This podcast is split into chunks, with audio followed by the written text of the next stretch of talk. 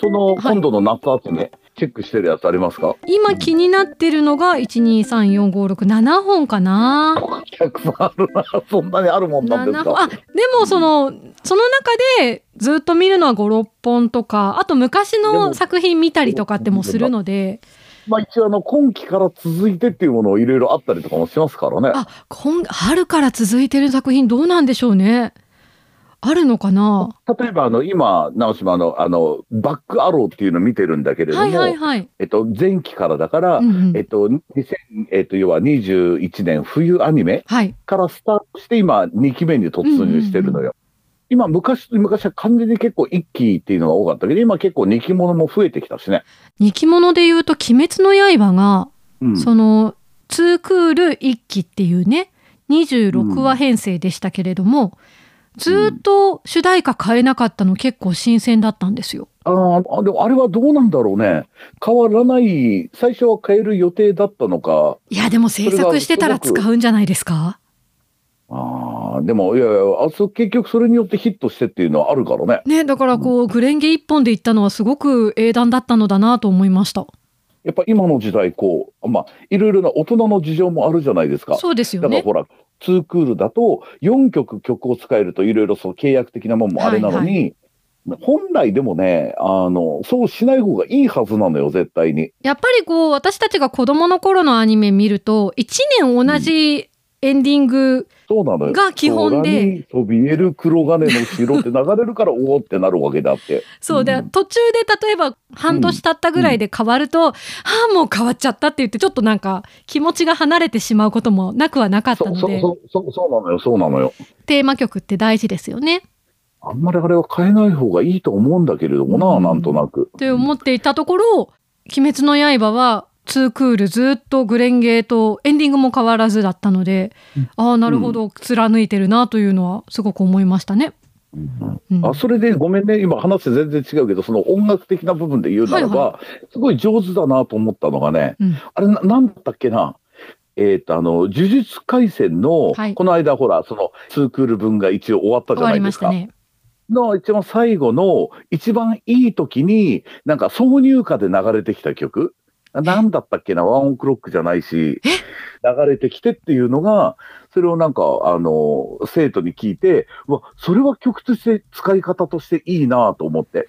呪すご術くみんなのそうそう。それこそほら、なんか、うわーみたいなところで、はあ最終回だ。け使った。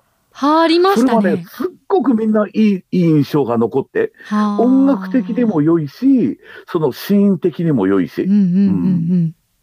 そういう使い方がいいなと思うのよ。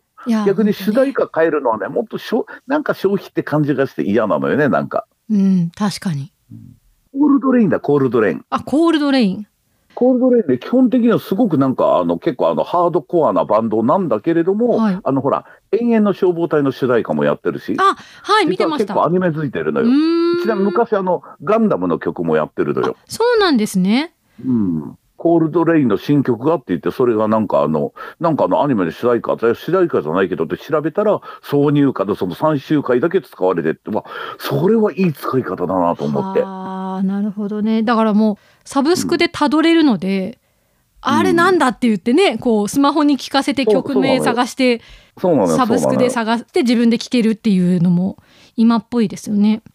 そうなのよ昔だったらテレビでな流せるだけだったら、うんあの曲なんだろうみたいな感じで終わってしまうんだけども、うん今情報もいろいろ探しやすいし、あれがコールドレインのとかってこう出ると、ものすごくやっぱそこからこう話題になったりとかするからね。しますね。そんな方が俺絶対いいと思うんだよな、なんとなく。確かにその本当にこうアニメソングというかそのタイアップであったとしても主題歌挿入歌と作品との関係っていうのはすごく大事になりますよね。音楽は特にね。そうそうだよね。うん。うん。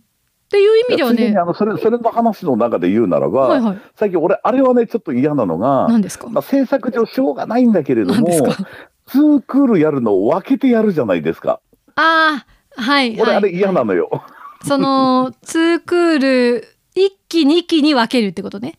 そういうことですよ。12話で一旦終わるってこそとですね。れなら言い方的に、2クール、3クールって言ってくれよ、みたいな。え、どういうことですか？だから、例えば、この間、リゼロもそうだし、テンスラもそうなんだけれども、はい。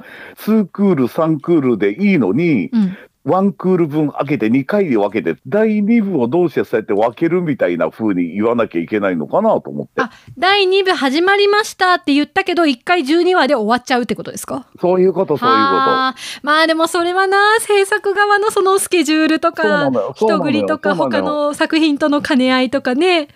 と。それは分かるんだけれども、うん。だそそこで1回終わって、また3期を待つっていうのは楽しみなんだけども、はい2期がまだ続きますから、もう何ヶ月か待ってくださいって言われると、すごくなんか待たなきゃいけない気がするのよ。それは人気シリーズものならではの悩みですよね。そうなのよ。まあ、結局今それがあるのが、今のところまあリゼロとかテンスラとかだけなんだけれども、あ、進撃の巨人もファイナルシーズン始まったものの、やっぱり1回12回で区切って、で、また次を楽しみにっていうことになってるので、そうだよ。それが今メインになってるからね、なんかう。ん12は一区切りっていうのは確かにありますね。それもまあ分かるんで分かるし、なんかそうした方が作るのもいいのは分かるんだけれども、なんかこう、その間がなんかちょっと逆になんか、もどかしい言い言い切ってしまってたら、はい。うん、あれだなと思って。いやー特にこの間なんか、僕今まで内緒にしてたけれどもあの、テンスラ、テンスラ大好きなんですよ。ああ、そうなんですね。テンスラのアニメを見出して、はい。あまりにもなんか楽しくて、はい。そのあの先のストーリーが、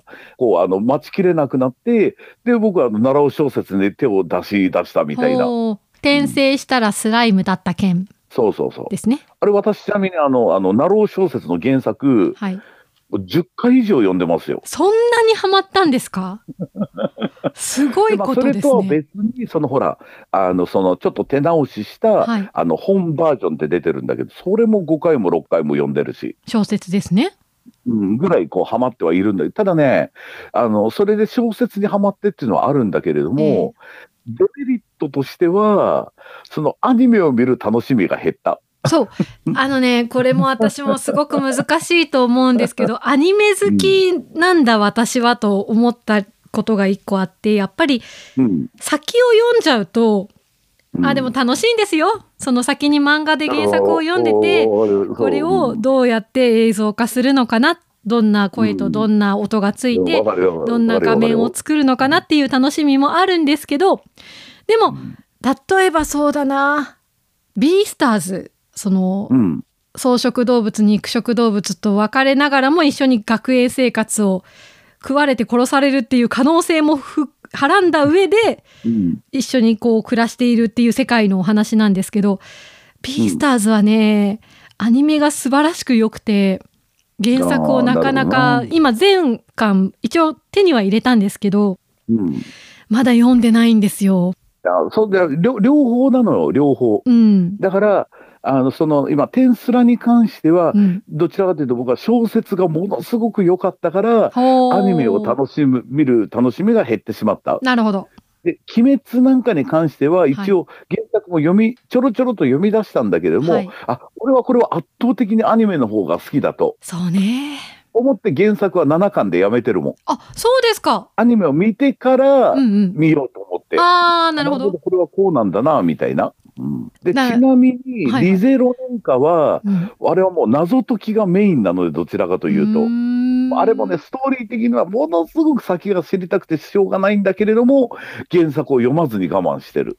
長嶋さんもどちらかというとアニメで見るのを楽しめるタイプなんでしょうねそ。れ、それによりけり。あ、でも、テンスラは小説の方が好きなんだけれども、2期の前半、はい。今の前にやってたやつは、毎週ポロポロ泣いてたからな、なんとなく。ねそうだっておっしゃってましたね。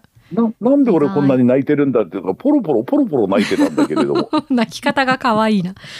いや本当でもそうだな最近のだとドクターストーンとかはうん。この間2期が終わったんですけど原作でバラバラ泣いて、うん。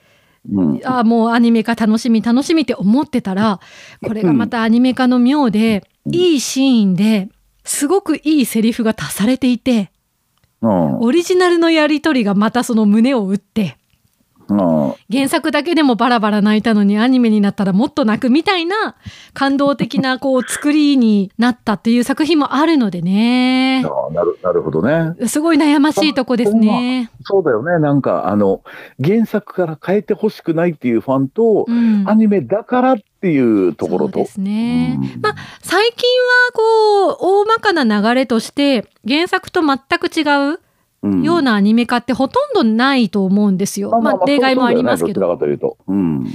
みんなその原作があってうんアニメになるのがこういうものだっていうのが慣れてきたっていうのもあるんだろうね。そうかもしれないですね。まあ昔はもっといろいろ、まあ、まあ大人の事情って言ったら変だけれども、ええええデビルマン的な全く違うものになるものもあるわけであって。そうなんかそうらしいですね 昔のこう、うんデビルマンとかこうアニメと漫画と違う世界観でみたいな。はものすごいトラウマドロドロうんうんグログロアニメなのに、テレビは当然そのちびっこが見るのがメインだからそのなんかほら善の悪魔とはい、その悪の悪魔とが戦う戦闘ものになったわけであって、うん難しいね。大人の事情がいろいろあるから、ね。全然今回の話とは違いますけれども、はい。あの白箱とかは見ました？あ、白箱という作品はまだ見てなくて、これも PA ワークスですよね。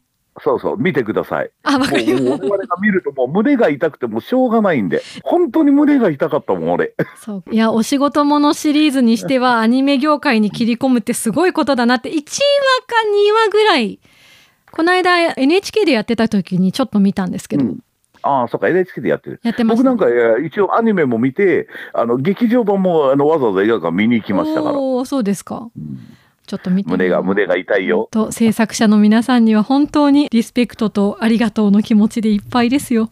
いやいや、もう一応我々もなんだかんだと物を作る仕事がなり合いなわけじゃないですえか。えもう本当にね、本当にあるあるだらけだから、胸が、胸が痛いよ。ぜひとも見てください。で、それを見た上で、はいだから、だからさっきもこの、ちゃんとあの、2期なら2期でまとめてほしいと思うんだけれども、うんうんあれを見ると、でもなんか強くも言えないしな、みたいな気分になってくるのよ。子供の頃からエンドロール見て制作の方がこれだけこう名前を出して仕事してるってすごいことだなと思っていて。いや、ほん本当にそれ、これもね、あの、その昔、岡田敏夫が言ってたんだけれども、実写版は、はい。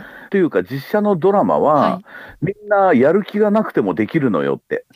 カメラ回して役者があんまりやる気なくて、うん監督もやる気なくて、まあまあ適当にやっといてみたいな感じでも、ものにはなるけど、うんアニメって絶対に志が高くなきゃできないのよ。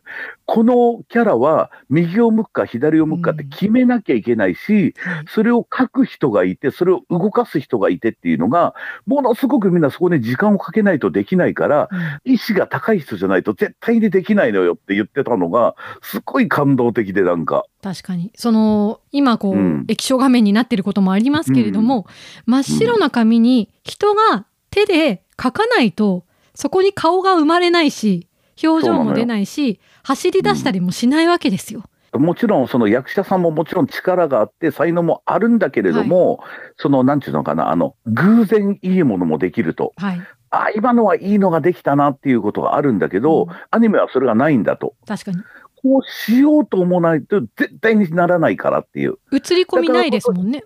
そういうこと、そういうこと。だから一個一個の絵にちゃんと意味があって作る方がこうしようと思って作ってる。うんうん、だよっていうのがすごくやっぱ感銘を受けて。いや、うんそう思いますよ。そのうん。書く人私あの漫画の話ですけど浦沢直樹さんの「まんべん」っていう番組がとても好きなんですけど、はいはいはい。やっぱその真っ白いところから顔が浮かび上がってくるとか、うんその人がどういう背景でこの表情になるのかってその漫画家の皆さんが書き込むわけですよね。